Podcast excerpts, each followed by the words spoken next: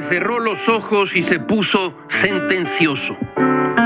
El problema con los plazos es que siempre se cumplen cuando el presidente aseveró que tenía otros datos, los homicidios dolosos aumentaron en el primer trimestre del año. Así las cosas y las casas, López Obrador fijó un plazo de seis meses a partir de la masacre de Minatitlán para mejorar las condiciones de seguridad en el país. Gil lo leyó en su periódico Milenio, en una nota de Elia Castillo. En la medida en que se vayan consolidando los programas sociales, en esa medida va a empezar a cambiar mucho el ambiente y se va a ir aislando a los grupos de delincuentes. Se van a quedar ellos sin base social. Esa es una acción que se tiene que ir consolidando.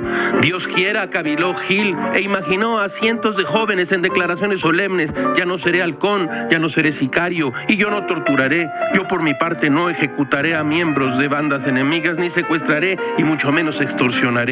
Y todo gracias a los programas sociales, así como lo oye, como lo oye usted. Todo es muy raro, caracho, como diría François Sagan. Solo cerrando las puertas detrás de uno se abren las ventanas hacia el porvenir.